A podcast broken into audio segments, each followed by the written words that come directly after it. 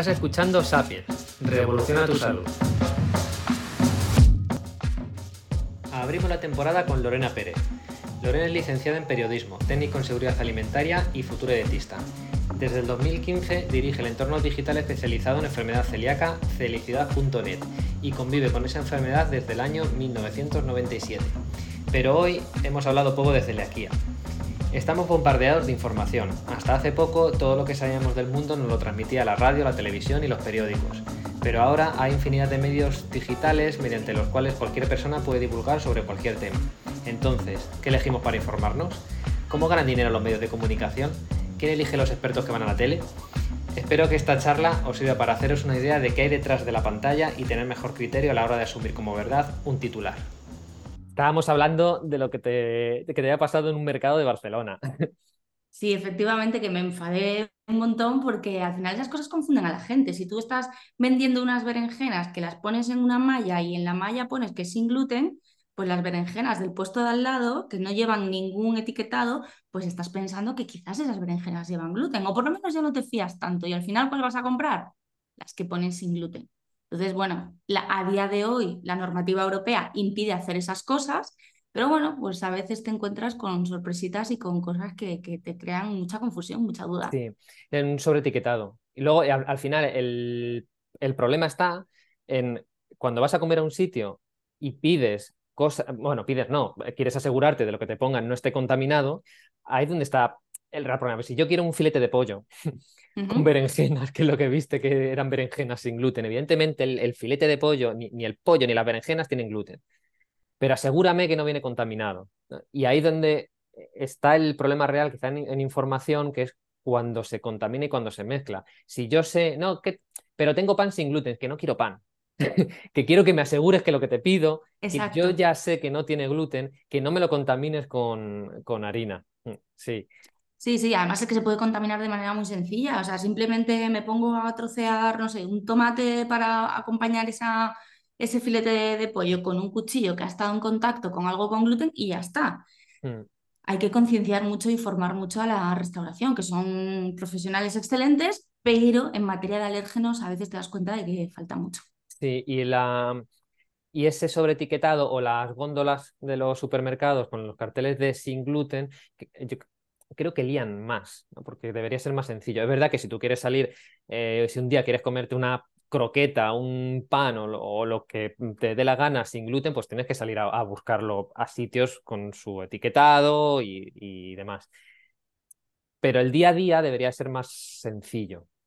Claro, o sea, si es que al final eh, la dieta sin gluten eh, tiene que estar basada en la misma alimentación que una persona que no es celíaca. Verduras, carnes, pescados, frutas, legumbres, frutos secos. Em, la gente se confunde un poco. Yo siempre me acuerdo de la doctora Natalia López, del clínico aquí en Madrid, que decía que cuando ella, ella se dedica sobre todo a celiaquía en, en adultos, ¿no? Entonces decía, yo diagnostico a un celíaco a los seis meses le digo, vuelve para acá, que vamos a ver cómo van esos anticuerpos, a ver cómo te encuentras, tal si me encuentro con que los anticuerpos bajan y el colesterol sube. Porque esa persona entiende que ahora su alimentación la tiene que basar en aquellos productos que llevan la etiqueta sin gluten. Mm. Y no es así. Entonces, bueno, falta mucha educación también al paciente y al consumidor en general para que entienda que hay una serie de alimentos que de manera natural no contienen gluten y que deben ser nuestro día a día. Y que luego nos queremos comer un día un bocata. Pues oye, nos vamos a esa sección y... Pero cuidado, porque además hay una trampa en esas secciones que a mí, yo le hago muchas fotos siempre que voy a los súper, porque te encuentras como un pasillo de dietética, vida saludable. Y ahí meten sin gluten, eco, sin azúcar, integral. Y muchas veces, en, a mí me pasa que me escriben por Instagram y me dicen, Lore, estas galletas, y resulta que no son galletas sin gluten, que son sin azúcar. Está todo junto, a veces, y bueno, entre que la letra es chiquitita y vas con prisa y tal, puedes confundir tú o se puede confundir tu tía que quiere tener un detalle un día contigo que vas a ir a tomar el café con ella. Entonces, mm. bueno, es complicado. Sí, pero es, es heavy eso. ¿eh? Bueno, pero y, sí, sí, ¿qué pasa? Que se confunde y es la, la conciencia general. Te dice un celíaco, un celíaco que come productos sin gluten. Entonces tú vas a un, restaurante o eso, en los supermercados y lo que te ofrecen es el pan sin gluten, tenemos esto sin gluten, no te preocupes porque tengo esto sin gluten. No, no, que si es que no quería eso. Y yo creo que el, pescado, la carne que me pongas, no me asegures que no está contaminado. No, pero eso, no, hombre, pero era más fácil, es más fácil que me hagas esto en una sartén que eh, limpita, limpita que que el complicarte y tener cosas que, en fin, que luego eso, ¿no? Que son súper azucarados, con grasa, con tal, que, que no tenga gluten no significa que sea sano. Que se confunde mucho. Eh, yo mm. me acuerdo de una famosa marca, eh, bueno, de un supermercado que todos conocemos, que empezó a sacar unas, eh, eran como las bases para la mm, para empanada mm. y las llamaba sin gluten, o sea, tú lo leías y era como masa de, es que no recuerdo cómo se llamaba la masa, pero masa de no sé qué, sin gluten y saludable. Y dices, pero vamos a ver, y te ponías a leer los ingredientes y dices, hombre, yo no soy nutricionista, pero a mí me parece que hay cosas aquí que hacen que esta masa no sea precisamente la más saludable, ¿no? Pero bueno, asociamos sin gluten a saludable porque nos interesa, eh, a mí como marca, asociarlo y vender más. Entonces, bueno, pues... Publicidad, marketing. de eso vamos a hablar. que, le, he dado a grabar porque nos hemos puesto a hablar del tema y creo que, era interesante. Em, bueno, para empezar, para ir centrándonos en el, tema que nos, trae hoy. Em, tú, desde luego, estás súper especializada en celiaquía, formadísima, mm, tienes, has absorbido todo el conocimiento del mundo y ahí sigues. Eh, te cuéntanos tu, tu caso y cómo llegas del periodismo a ser, a seguir siendo periodista, pero muy especializada en, en celiaquía. Bueno, pues lo primero que no te he dicho nada, pero gracias por invitarme y por dejarme hablar aquí en, tu podcast de, bueno, pues de mi trayectoria, del periodismo, de la celiaquía, etcétera, etcétera. Y gracias por tus palabras. Eh, una intenta informarse y lo que tú dices, ¿no? Absorber todo el conocimiento posible. Al final, yo no soy sanitaria y, y llego hasta donde llego y hasta donde me dejan los documentos oficiales y los profesionales, que a mí lo que me gusta es ser altavoz, ¿no? De los profesionales, hasta donde ellos me llegan, me llegan a llegar. Pero bueno, mi trayectoria yo desde pequeñita, eh, lo mío con el periodismo, desde que vi la serie Periodistas, que yo tendría, no sé, 11 años, yo me acuerdo al día siguiente ir al instituto, no, al cole, y, decir, yo quiero ser periodista, o sea, lo tengo clarísimo. Y, mm, y, fue muy vocacional hasta que salí de la facultad y dije, pero que me han engañado, ¿qué es esto? Esto no es lo que yo, lo que yo creía que iba a ser. Es una profesión muy bonita y, y, llena de, valores y con una teoría preciosa, pero luego en la práctica pues es un poco diferente. Nos encontramos con, bueno, pues con, muchos problemas para poder realmente ejercer y vivir de ello. ¿no? De hecho, yo la, inmensa mayoría de mis compañeros eh, están dedicándose a, otras cosas. ¿no? Yo empecé en, el mundo del periodismo pues a los 19 años, todavía no había acabado la carrera, empecé a hacer unas prácticas en, en Oviedo, en un periódico de allí, en la Nueva España, que fue mi verdadera escuela de periodismo. y estuve luego, iba a ser un verano y estuve cuatro años, entonces empecé haciendo información de todo tipo. Conciertos del canto del loco, eh, entrevistas con Pepe Colubi, me acuerdo. Eh, luego pasé a la sección local y me volví a Madrid un poco cansada, porque bueno, pues los horarios sabías cuándo entrabas, pero nunca cuándo salías. Llegaba a casa a las 11 de la noche y me tenía que poner a estudiar eh, lo que tenía en Madrid, ¿no? que estaba a caballo entre una ciudad y la otra para acabar la carrera. Entonces, bueno, volví a Madrid, hice un máster en, comunicación empresarial que me gustó mucho, me pareció muy interesante y entendí muchas cosas del, mundo del periodismo desde el otro lado, desde los que también generan noticias de otra información. Y bueno, pues por casualidades de la vida, después de estar mucho tiempo trabajando eh, en el sector del cine y de las series, eh, empecé a trabajar en salud. Y mm, me enganchó de una manera brutal porque eh, veía que, todo lo que hacíamos, todo lo que nos contaban pues, los distintos agentes, desde profesionales, em, laboratorios, todos los avances, las investigaciones, bueno, estaban hablando de la realidad de las personas, de la, de la realidad más sensible, ¿no? Que es precisamente la salud, ¿no? Entonces me enganchó y, fue así eh, un poco como empecé a especializarme, entré a formar parte de, ANIS, que es la Asociación Nacional de Informadores de Salud, que dan formación a los a los profesionales de la comunicación para que bueno, pues nos sepamos defender en este mundo tan complejo de la, de la salud. Y, mm, y, poquito a poco, y como además, bueno, pues desde el año 97 me diagnosticaron celiaquía, pues al final uní una cosa con la otra, mi chico que es el informático se encarga de toda la parte técnica y así fue como del periodismo fui pasando poquito a poco a, hacer felicidad y a dedicarme, bueno, pues a tener ese portal ¿no? donde, donde pongo en comunicación a profesionales con pacientes para hablar de celiaquía. Dos cosas que me ha apuntado de esta presentación. Em, has dicho el tema de comunicación empresarial, ¿lo estoy diciendo bien? Sí. Em, cuéntanos un poco más sobre esto. Y, y, la otra que no tiene nada que ver era si eh, empiezas o te, llama la atención esa especialización en comunicación, en salud, después del diagnóstico de celiaquía o ya antes, eh, o, que no tiene nada que ver, que decir, que me ha gustado esto y, podría ser celíaca y no tener que divulgar sobre, sobre celiaquía, desde luego. Vale, pues nada, la primera, comunicación empresarial. Te tengo que ser totalmente sincera. Yo ya me quería eh, ir de Oviedo porque me quedaban todavía asignaturas de la carrera por, por sacar y la vida que llevaba en Oviedo con los horarios del periódico, eh, que estaba también estudiando inglés y que tenía 21 años, pues hacía que fuese muy complicado eh, sacarme, acabar la carrera que la estaba estudiando a 500 kilómetros, que yo mm. tenía que venir a Madrid a hacer exámenes, etc. Entonces dije, mira, voy a dejar el trabajo, voy a acabar la carrera y bueno, pues la excusa que encontré es justo, me quedaban nada, tres asignaturas, acabo la carrera y hago un máster. Entonces lo hice como muy tarde y ya estaban todos en marcha. Yo quería hacer comunicación externa, pero un máster de comunicación externa, pero no quedaban plazas y entonces me tocó comunicación empresarial y dije, venga, vamos, allá vamos. Y, mm, y, es muy chula, es muy interesante porque al final las empresas necesitan comunicar de forma interna para todos sus empleados, para mejorar productividad, para que, no, para que estén tranquilos en el momento en el que hay un momento de crisis o lo que sea, pero también son unos agentes muy importantes que tienen que también comunicar al exterior para conseguir distintos objetivos, ¿no? Entonces, bueno, eh, eso se hace de, mil maneras distintas, ¿no? Desde comunicar hitos a través de notas de prensa a crear campañas de comunicación brutales para lavar imagen o para lo que necesite la empresa. Entonces, las empresas, las grandes empresas, suelen tener departamentos de comunicación muy importantes y trabajan de una manera, es muy interesante conocerlo. Sobre todo a mí me pareció interesante, interesante no para ejercer, sino para entender un poco cómo, cómo surgen las cosas, mm. ¿no? Sería eh, mm, desarrollar y, poner en marcha estrategias para un objetivo concreto, ya sea interno o externo. Exacto, exacto. Eh, normalmente trabajan con planes eh, a dos años, a tres años, pues para obtener lo que sea, los objetivos, mm. que normalmente pues los objetivos es eh, tener una buena reputación, una buena imagen, todas estas cosas, vender más, obviamente, mm. convertirse en una empresa de referencia en su sector, el objetivo que sea.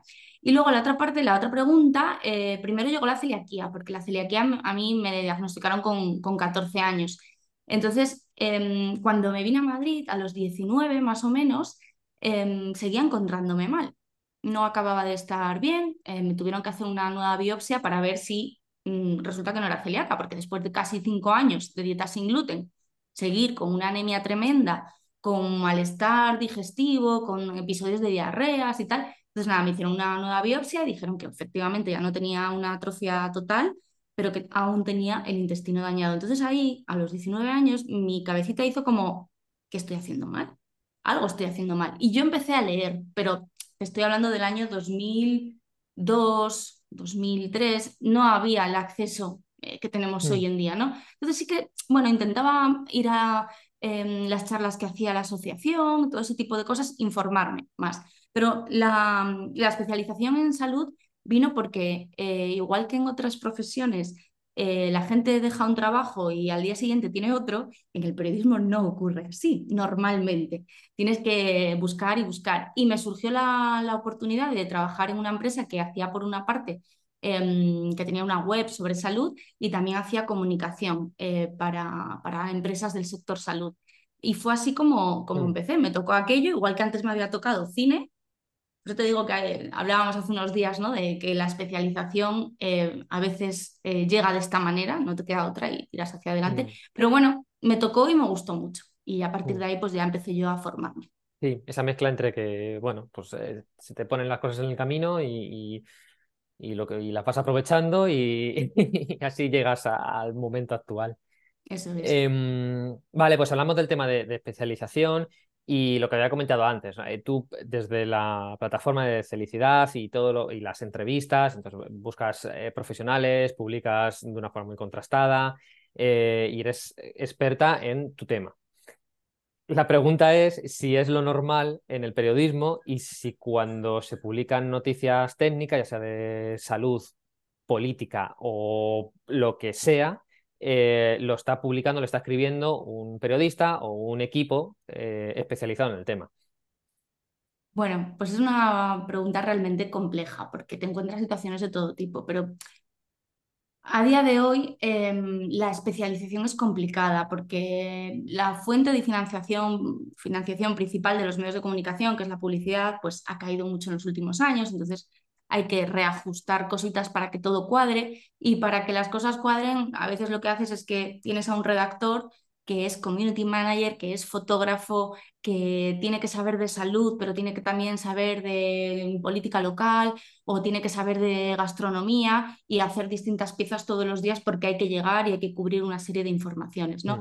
Entonces, sí que es verdad que la en el campo de la salud eh, tiene mucha tradición y hay mucha gente que lleva muchos años haciendo cosas muy, muy buenas y que son auténticos mm, referentes, pero también nos encontramos con informaciones que son un cortapega de algo que es tendencia y es lo que está ocurriendo con el SIBO, lo que ha ocurrido con la celiaquía y con tantos otros temas que interesan mucho y no hay tiempo para contrastarlo, no hay recursos, lo tengo que sacar, lo voy a intentar hacer de la mejor manera posible para que no se note que hay un cortapega, pero a veces hay cortapega. Entonces, mm.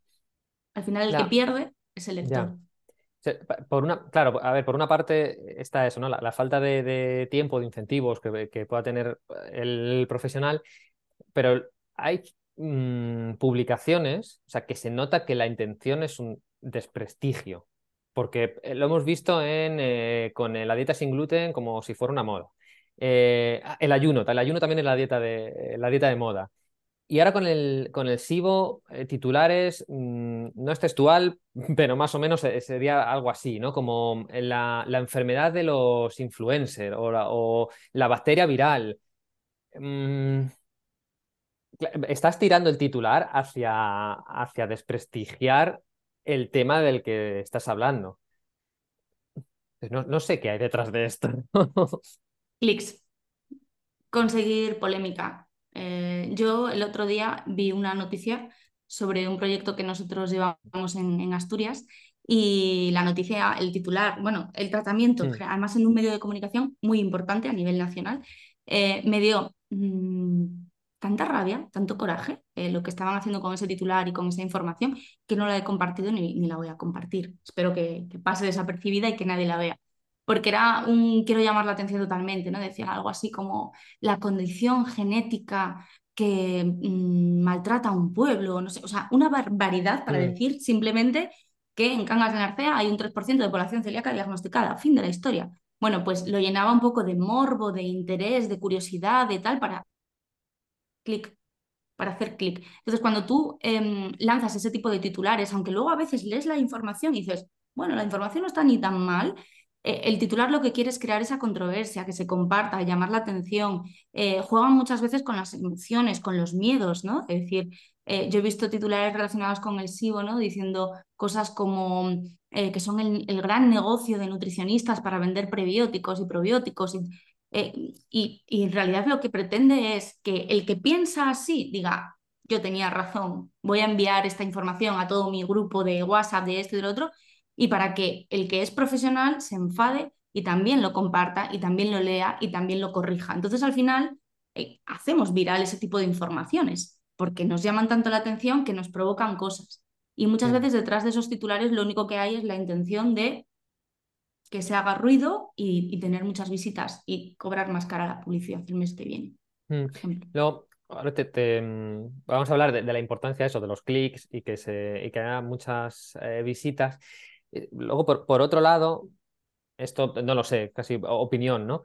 Pero mm, se toca em, la autoridad que pueda tener eh, instituciones como puede ser, eh, no el periodista como persona, ¿no? Pero el, periodismo, ¿no? la televisión, el oficio, que, el oficio, que son hasta ahora han sido la fuente de, autoridad. lo que sale en la tele eh, tiene que ser verdad. Y, y, por otro lado, la figura de el médico, otra vez, no como persona particular, ¿no? pero el, médico, esa, esa figura. Y, y, en temas de, de, salud, pues esto, como, como el SIBO, que al final eh, ha sido profesionales divulgando en redes los que han dado visibilidad a este problema. Mm, yo no sé si desde las dos partes, ¿no? de instituciones de, la medicina y, desde el periodismo, dice, se está tocando un poquito el ego, es que ni lo he publicado yo y por otro lado, eh, desde la medicina no se está dando respuesta, y lo están haciendo otros. Entonces, el, juego con el titular y por lo menos creo polémica. Y, ya, pues, obtengo los dos, las dos cosas, ¿no? Uno es lo que tú decías, eh, que esto ruede, que se viralice. Y por otro, vamos a generar un poquito de duda y, luego hablamos de ello nosotros.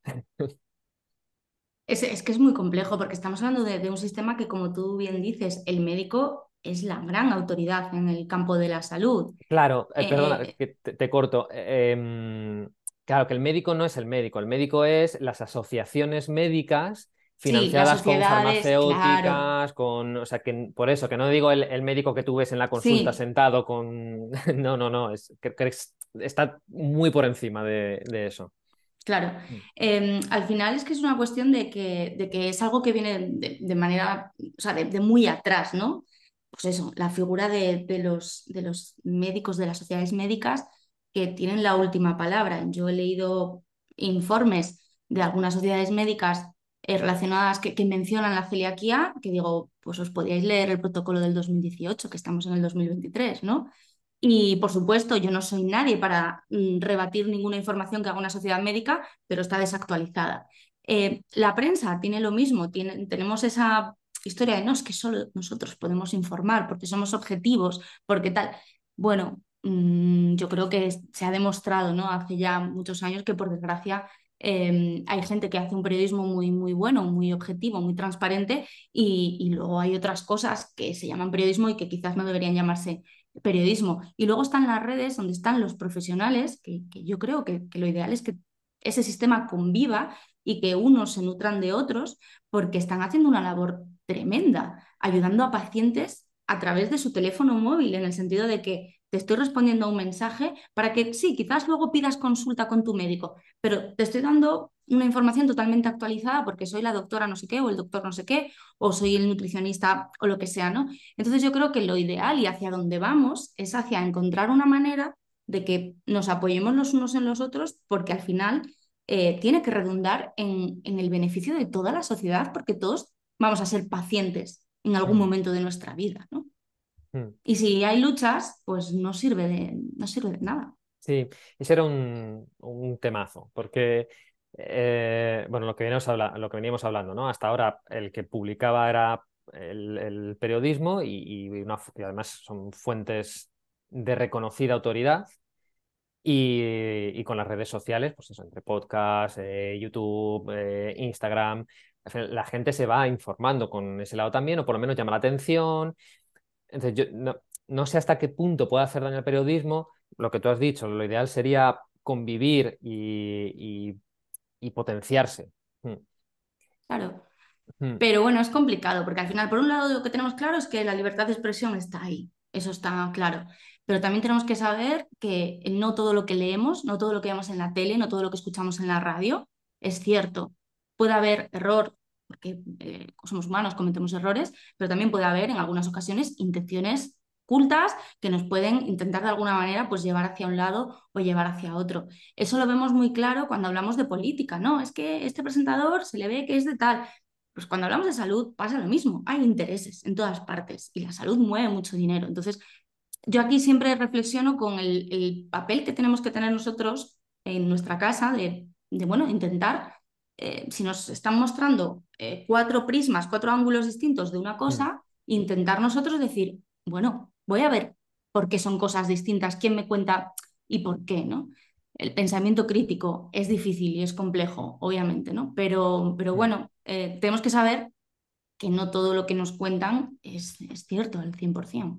Sí, y por, y por todos los lados. O sea, creo que hay, que, hay que, quitarle ese punto eh, máximo de autoridad a lo que, lo que sale en la prensa oficial, por llamarlo así.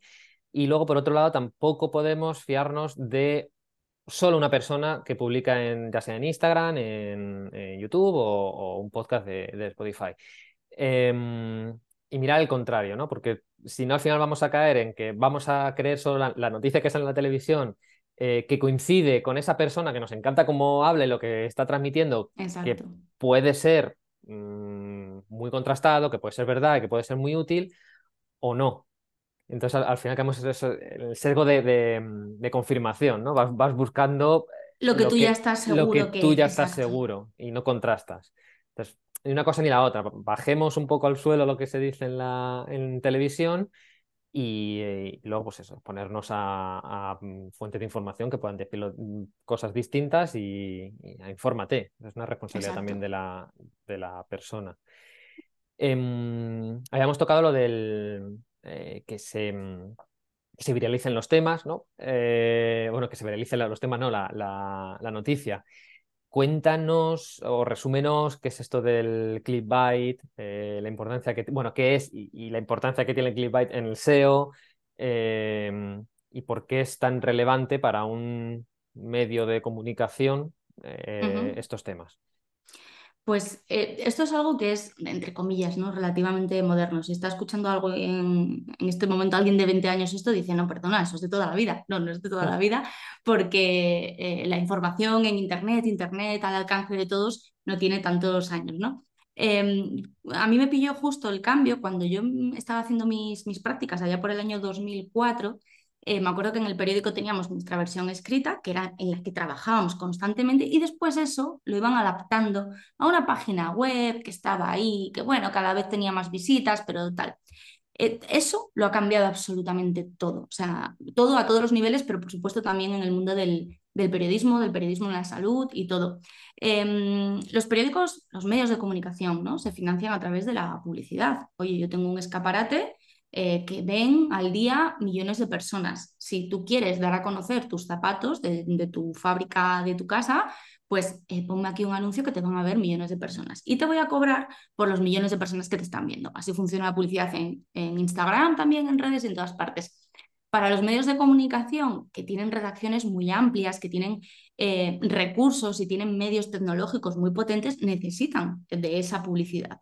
Y la publicidad ha caído en picado en el momento en el que no hay un periódico, sino que hay 512.000 periódicos y cada uno en su casa puede abrir un blog, puede abrir lo que sea. Entonces, baja la publicidad, necesitamos ver cómo eh, atraemos gente para que vuelva a subir la audiencia y volver a ganar publicidad. Entonces, al final es una, una rueda. Necesito noticias que llamen mucho la atención para conseguir visitas que hagan que a los posibles anunciantes les atraiga estar aquí y, y ayudarme a sacar este negocio adelante, ¿no? Entonces, el clickbait va un poco de eso, de eh, quiero informaciones que realmente llamen la atención.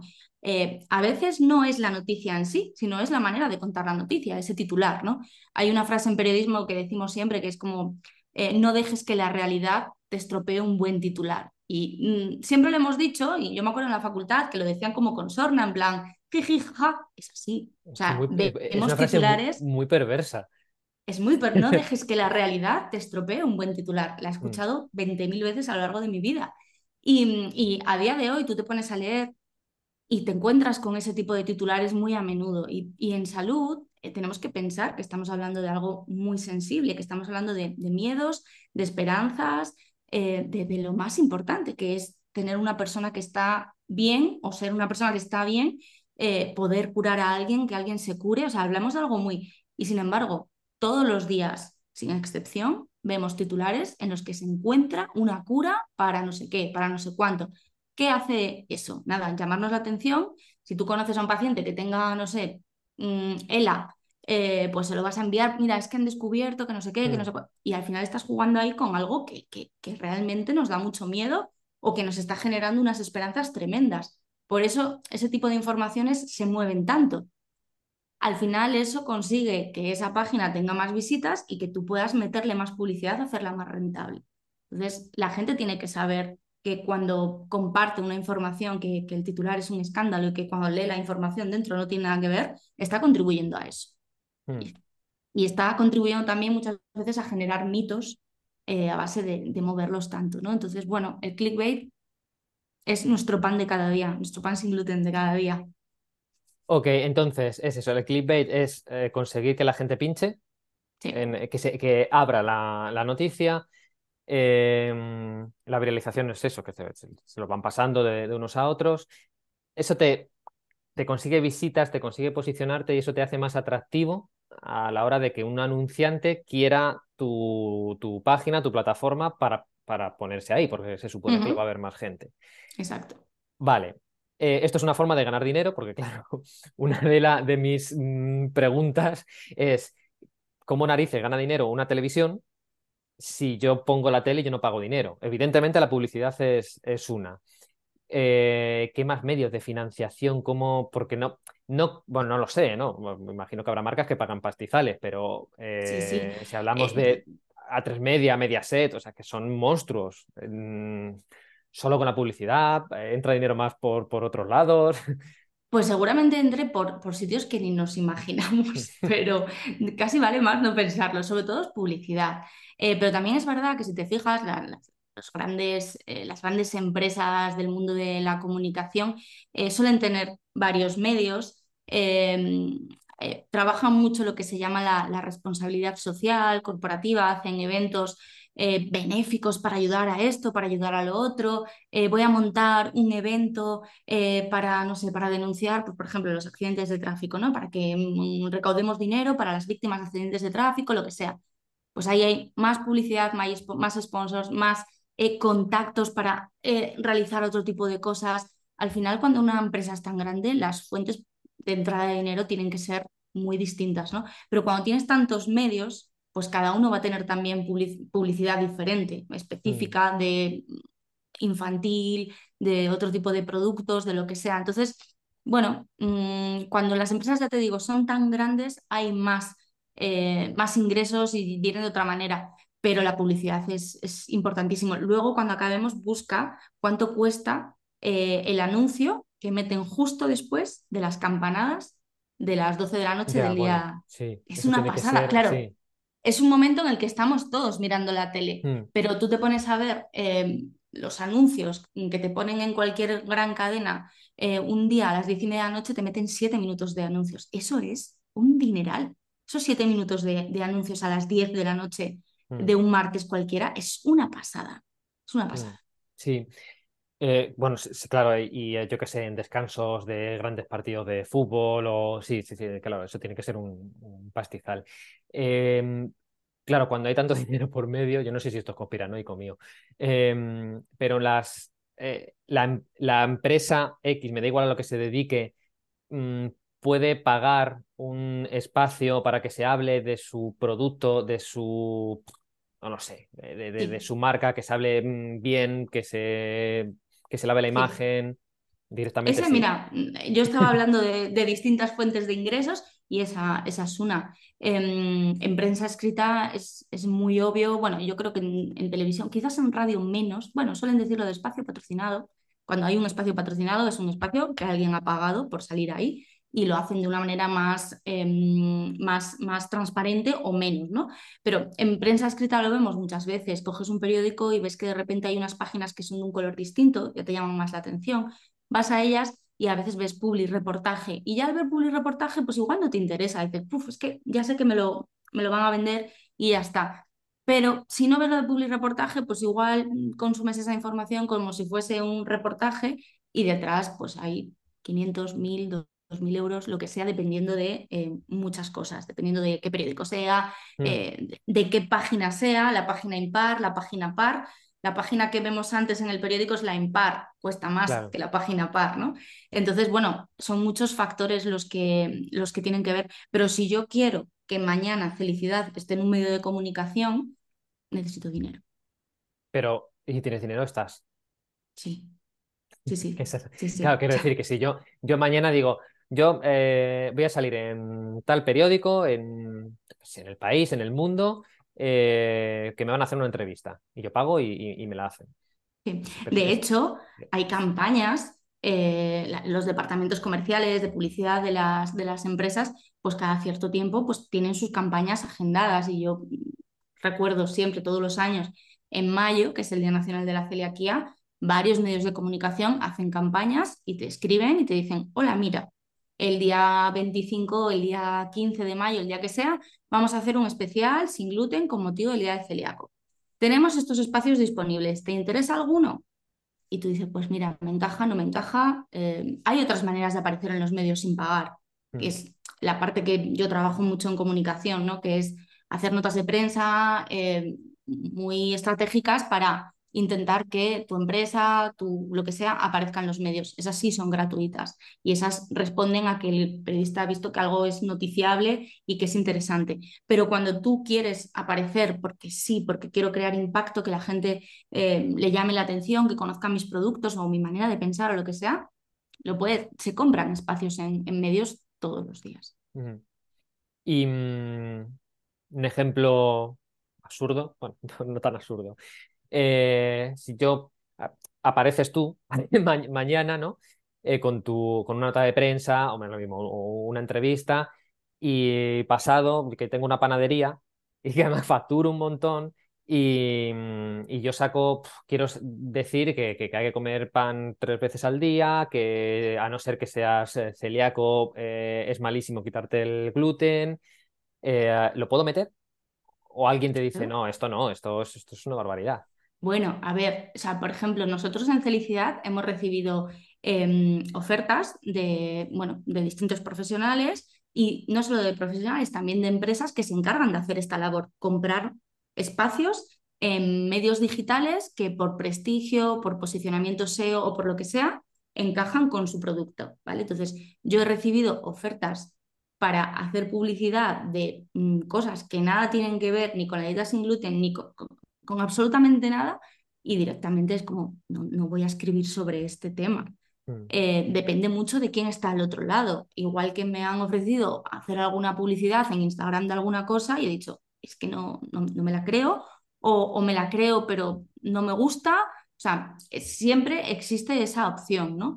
Pero cuando vamos a medios de, de comunicación, pues ahí supongo que la decisión no dependerá de una sola persona, dependerá de un equipo y si te están diciendo que, lo que están contando está respaldado por no sé qué sociedad o porque no sé qué asociación o tal y cual, pues lo más habitual es que salga. De hecho, a veces hemos visto entrevistas eh, de, personas diciendo auténticas barbaridades relacionadas con la salud.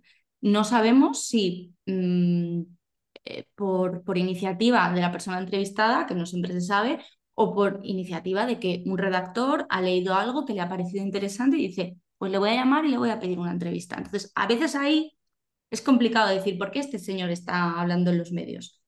Pero tenemos que saberlo que, que sí, que los espacios en, prensa, o sea, lo que quiere la prensa es publicidad. Si mm. tú vas con dinero, vas a poder meter no todas las cosas, pero muchas cosas sí. Y también hay que ser consciente de que hay medios más rigurosos y menos rigurosos o más que van hacia un lado o que van hacia el otro. Entonces, si tú quieres vender que eh, contar que el SIBO es una moda, pues no vayas a determinados medios, vete a otros que quizás lo acojan con alegría. Ven, ven, cuéntamelo. Sí, sí que, al final, eh, con cierta estrategia, eh, puedes aparecer soltando un mensaje. A ver, claro, no, vas a decir cualquier barbaridad, pero sí que con un poco de inteligencia mm, lo metes.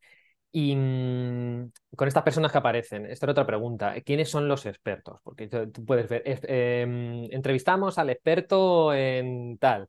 ¿Qué es un experto para la prensa? este tema es, que, es que al final son, son cosas muy complejas. Eh, yo todo lo que estoy diciendo son generalidades, porque luego hay que ver cada caso, ¿no? Evidentemente. Pero, mm, pero a veces te encuentras con, yo, a mí me pasa mucho con mi madre, nosotros en casa casi no vemos la tele porque tenemos nuestras maneras de informarnos y, son otras, pero de vez en cuando pues sí que pones algo o me escribe mi madre y me dice, pon la uno, que mira que está hablando no sé quién de la celiaquía, tal y cual. Pongo la uno y digo, pero, pero, vamos a pero qué barbaridades, ¿no? Y efectivamente, no sé qué, no sé cuánto, experto en tal y cual, ¿cómo puede estar diciendo estas cosas? Depende mucho. Eh, hay gente que, bueno, pues que quizás en su día eh, eh, eran grandes profesionales, que crearon ciertas relaciones con los medios y al final, pues es la agenda de los medios. Pues ¿a quién llamo para hablar de esto? Pues a no sé quién, que hace años dio una mm. entrevista muy buena sobre, yo qué sé, dispepsia, por ejemplo, por ponerte un ejemplo, ¿no? Pues tiramos de, de esa persona que quizás no se ha actualizado en este tema, pero se ve bien para hablar de ello y ya está. Em, luego también hay agencias, agencias con representados que eh, lo que quiere el representado es convertirse en una figura de autoridad dentro de su área.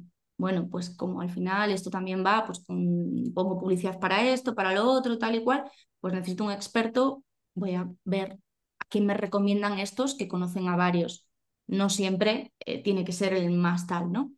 Eh, lo ideal es si la persona, si el redactor que está haciendo ese contenido está especializado en su área, probablemente sí que conozca expertos y pueda llamarles y decirles, oye, te vienes al programa, oye, me concedes una entrevista y, eso es lo bueno. Pero para llegar a ese, a ese punto tienes que estar muy especializado en lo tuyo. Yo si quiero una entrevista con alguien que sepa mucho en celiaquía, sé a quién tengo que acudir. Pero si tengo que buscar a alguien que sepa mucho sobre cáncer de colon, pues igual me equivoco. Tengo que buscar mucho más y me va, a requerir mucho más tiempo, muchos más correos, mucho más de todo y quizás no lo tengo. Entonces, el tema de los expertos es muy complejo porque pueden ser incluso gente que está contratada para lo que sea con la cadena y es como, oye, mira, vente, por favor, que, que tenemos que rellenar ahí un hueco. Y ya está. Puede ser gente que, que, realmente le han llamado porque han visto que tiene una trayectoria estupenda y lo quiero en el programa. Y puede ser a veces gente un poco al azar. Entonces, bueno, mm. eh, es complicado. Pero lo que tú dices, ¿no? Es que lo ha dicho un experto en la tele y ya está. Ya no hay, nada, ya no hay que rebuscar porque ya consideramos que eso ya es 100% cierto y, no es así. Y el, y el experto que lo ha dicho en la tele puede ser eh, puede estar muy bien elegido y, la persona, además, de tener unos conocimientos excelentes, o puede haber estado elegido al azar y eso ya, pues, pues eso, pues es una suerte, te puede tocar el que sabe o el que no, y luego eh, el que se haya elegido, pues haya elegido con ciertos intereses eh, para beneficiar pues, al que toque en el, en el momento. Así que bueno, pues el experto de la tele ya sabemos que nos puede tocar esos tres tipos de, expertos. Sí que, sí que es verdad que, que, al final las cosas suelen caer por su propio peso, ¿no? Y que hay gente eh, muy buena que, que, a día de hoy se ha convertido, Marian García o Ticaria García, mm. eh, ella empezó con su blog empezó después a hacer sus libros, sus redes empezaron a crecer y ahora la ves en la tele y es una maravilla porque es, una auténtica experta que comunica fenomenal. Es decir, hay gente que eh, en su día la seleccionan pues, por, por, lo que sea, porque igual un contenido suyo se ha hecho viral y tal, y todo cae por su propio peso, la tía es súper buena y ahí sigue. Em, hay muchos casos ¿no? de, de, profesionales de la salud que han dado el salto a la televisión y fenomenal porque divulgan que da gusto, pero eh, hay tantas tertulias, tantas conversaciones. hoy vamos a hablar de no sé qué. Y te encuentras en una mesa a, un tipo que está hablando, que, es experto en, en, corazón, en información de corazón, hablando de celiaquía. A mí me ha pasado en una entrevista en directo. Y yo, pero ¿qué, tiene que decir este señor sobre dietas sin gluten? De cachondeo, además, ¿sabes? Mm. Entonces, en ese tipo de, tertulias a veces es complicado. Sí, sí, sí, o sea, es, eso, que, sea, que, se pueden, que pueden estar hechas las cosas muy bien, pero eh, llamar la atención también de que pueden estar, o sea, se pueden estar haciendo mal y, y, no lo vas a notar a primera vista, a no ser que sepas del tema. Entonces, nosotros, si vemos a alguien hablando de celiaquía y patina, lo vamos a notar. Una persona que no sabe del tema, se lo come, se lo va a tragar. Entonces... Entero. Y, a nosotros no pasa con, con, otros temas, evidentemente. Como no sabes, pues te cuentan algo, ah, bueno, pues eh, interesante, ¿no? y bien. La cosa es saber que pueden pasar estas cosas y, no fiarte 100% de ningún medio, de ninguno. Exacto, totalmente. O sea, mm. la, la, realidad depende de siempre de quién cuenta la realidad. Esto mm. es así, ¿no? O sea, deja, la realidad deja de ser objetiva en el momento, eh, la información, perdón, deja de ser objetiva en el momento en el que tú seleccionas contar unas cosas y dejar otras fuera de tu periódico o fuera de tu emisora. Ahí ya hay una selección previa, ¿no?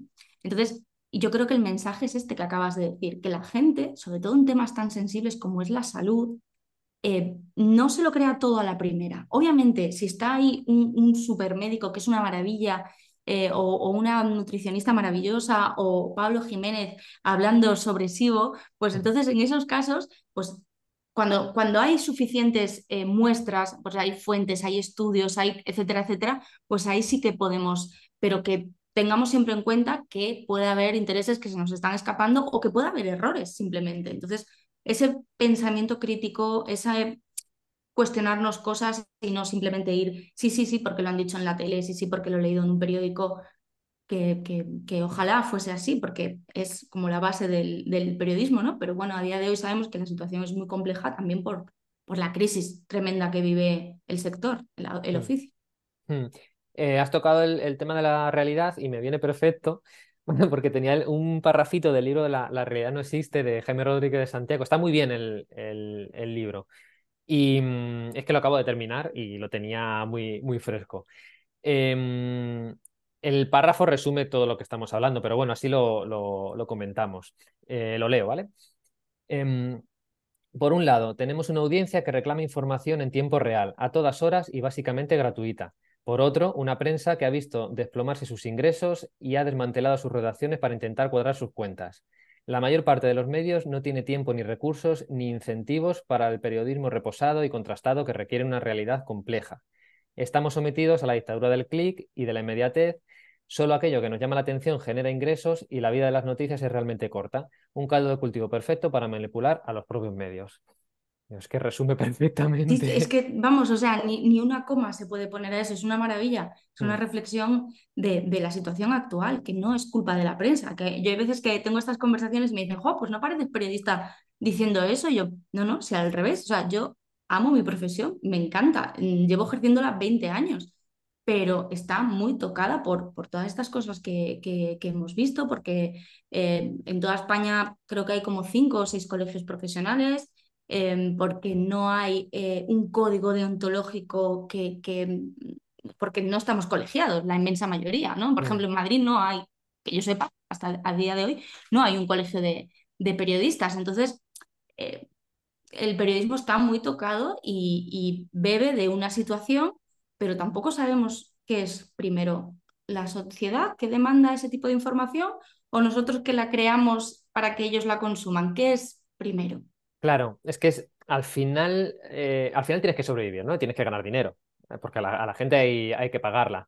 Y mm, vas a estar vendiendo lo que reclama la, gente. Es verdad que se juega, se juega con la psicología, con los sesgos y, esos, esa psicología evolutiva, ¿no? Que ahora además está teniendo, mm, está teniendo mucha importancia y mucho interés porque se trabaja desde las redes sociales eh, hasta estas publicidades. Al final es, eso, trabajar con, el cerebro humano y qué le, le interesa.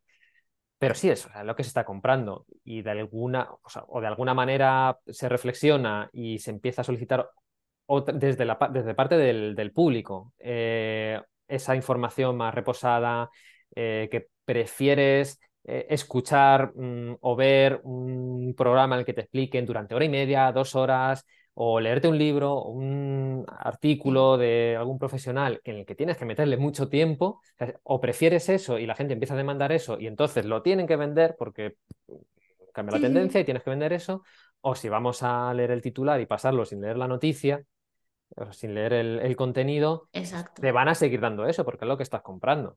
Claro, además yo cuando hablo con compañeros que están en medios muy especializados, cuanto mm. más especializado es, es, el medio, normalmente Em, más difícil es conseguir publicidad porque el nicho al que te diriges es, más chiquitito, pero normalmente más tiempo tienes para cuidar los contenidos porque tienes que destacar mm. de alguna manera. Entonces, si tú te dedicas a patología digestiva en tu página web, tienes que cuidar muchísimo esos contenidos porque tienes que captar eh, visitantes por un lado y también eh, publicidad que valore el hecho de estar en un sitio de calidad con menos visitas, que tiene mucha menos exposición, ¿no? Entonces, encontramos cosas muy bien hechas, muy especializadas, porque eh, existe, o sea, en, Internet hay absolutamente de todo, pero muchas veces no pueden continuar adelante porque no son capaces de hacerlo rentable o, porque llega un momento en el que en ese equipo hay tres personas y, no dan abasto y no pueden actualizar. Entonces llega eh, la gente diciendo, jo, es que estos no actualizan, es que estos lo habéis perdido, no lo habéis... Es muy complejo, ¿no? Pero la inmensa mayoría, y lo que, lo que comenta esta cita del libro y estamos diciendo es que lo que queremos normalmente es rápido. Los reels de Instagram, ¿cuánto duran? Un minuto.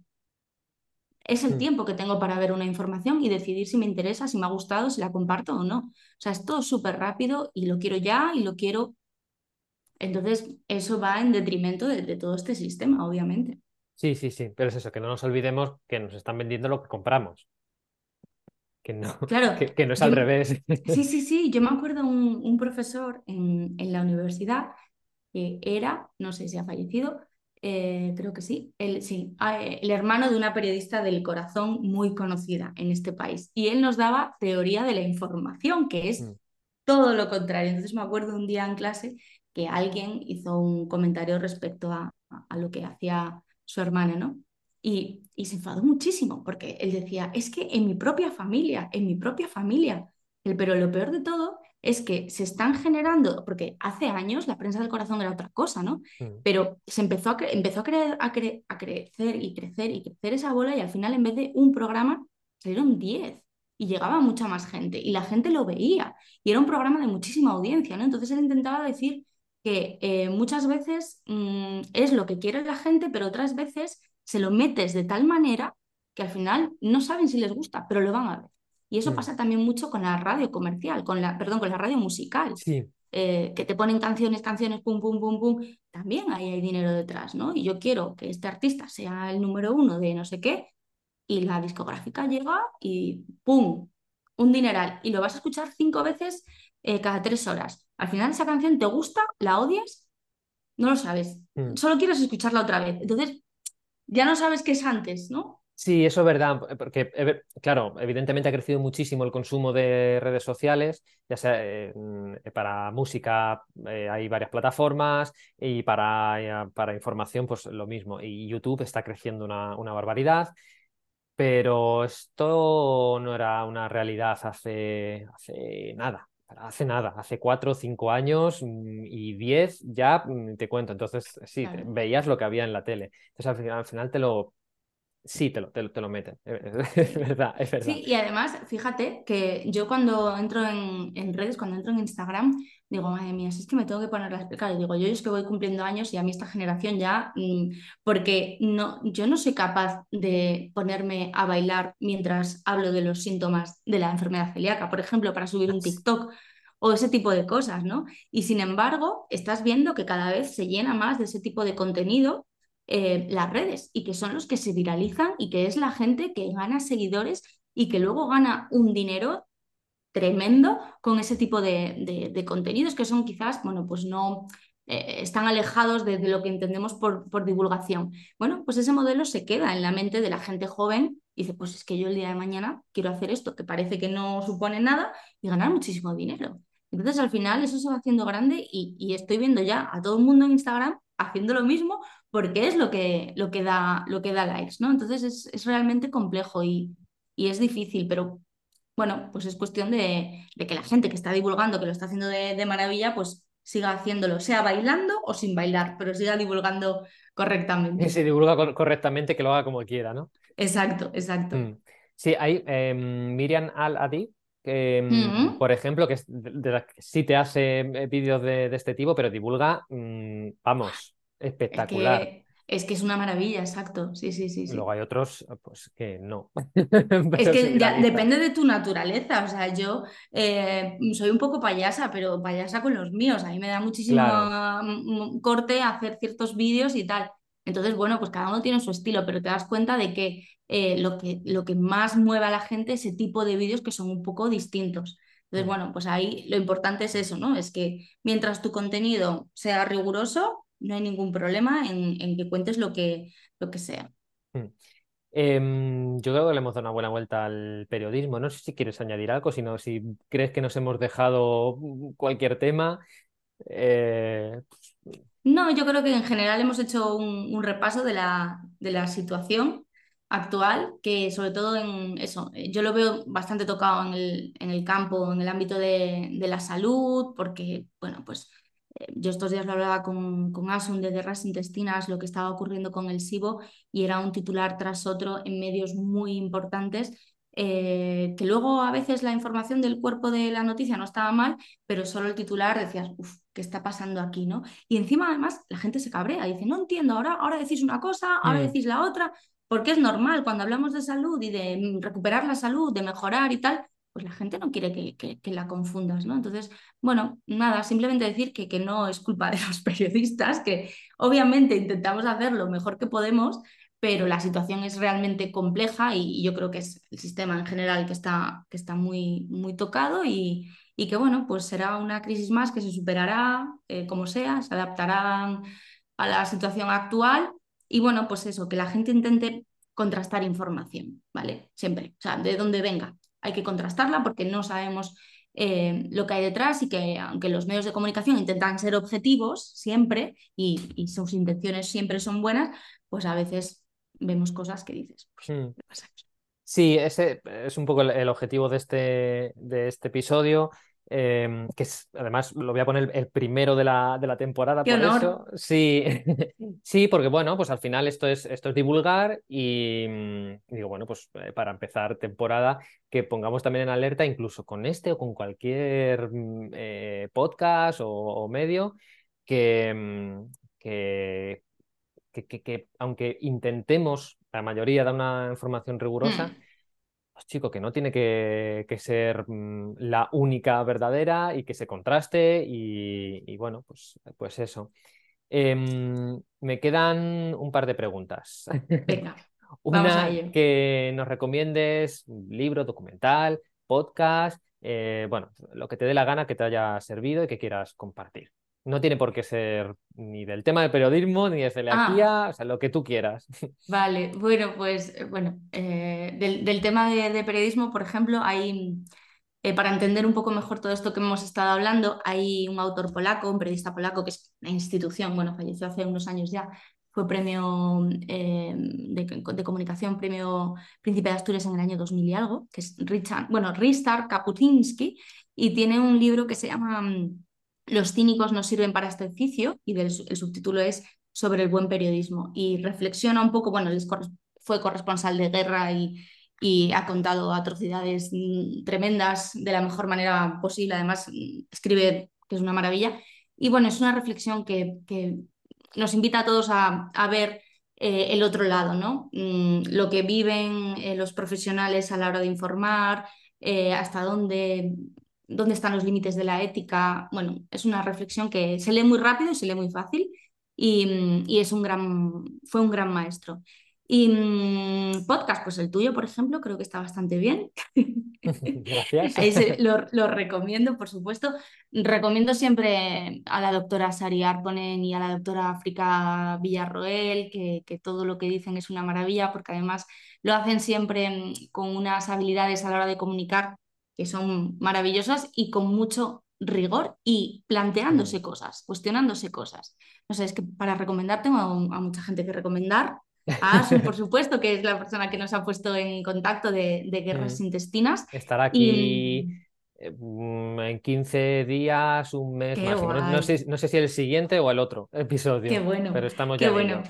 Qué bien, qué bien. Pero bueno, nada, sí, me quedo con, con esas recomendaciones porque si no, empiezo, empiezo, empiezo y luego siempre se me va a quedar alguien fuera y, voy a estar toda la noche diciendo ah, que se me ha olvidado. Y la última pregunta es, ¿qué es la salud para Lorena? Oh, pues qué buena pregunta. Fíjate, eh, yo no había pensado en salud que me diagnosticaron de celiaquía, porque a partir de ese momento fue cuando empecé a encontrarme bien y dije, ah, esto es estar bien, espérate, que no era todo, la pesadilla de antes no era, no era, no era salud, ¿no? Em, yo creo que es lo, obviamente, ¿no? Es lo más importante que tenemos y, y, que tenemos que ser conscientes de que la tenemos que cuidar desde el primer día. La salud son hábitos, obviamente, hay genética ahí y habrá muchas otras cosas, ¿no? Pero son, son hábitos. Entonces, bueno, pues simplemente que, que, que sepamos que cada decisión que tomamos eh, y que convertimos en, en rutina, pues va a tener mucho que ver con la calidad de vida que tengamos, los años que duremos, que ya sabemos que duramos muchos años en general, pero a ver cómo pasamos esos últimos años, ¿no? Si pasamos tomando 14.000 pastillas al día y sentados porque nos duele todo, o si tenemos, pues eso, una vida saludable. Entonces, bueno, mm, más que una definición, es una reflexión la que te estoy diciendo de, de eso, de no solo pensar en la salud cuando la perdemos, o no solo pensar en ella cuando empezamos a cumplir años y dices, ay, me toca revisión de no sé qué, ahora revisión de no sé cuánto, sino que, bueno, pues tenerla como, como algo que tenemos que cuidar desde, desde siempre y mirar por ella desde siempre. Es muy común las dos cosas, la de mm, no saber lo que, cómo, cómo, te sientes estando bien, porque ya eh, se normalizan un montón de síntomas, Em, y la otra, ¿no? En pensar en la salud cuando, cuando empiezan los primeros síntomas. Que de todas formas no es tarde, ¿eh? porque, bueno, yo ya a mi edad o ya si, si, tengo esto, ¿para qué? No, o sea, se puede mejorar. Se pueden mejorar, se pueden revertir muchos procesos y que la cosa es que eh, uno mismo, individualmente, te sientas mejor que como estabas eh, ayer o el año pasado, no compararte con el que tiene 30 años menos que tú, ¿no? O sea que... Pues muchas gracias. No, muchísimas gracias a ti, Pablo. De verdad, un placer enorme estar charlando hoy contigo sobre temas tan importantes eh, que, nos afectan al final a, todos, porque todos somos consumidores de, información y todos somos consumidores de información de salud. Entonces, bueno, muchas, muchas gracias por invitarme y un placer enorme. Muy bien, pues nada, nos vemos. Un abrazo, muchas gracias. Chao.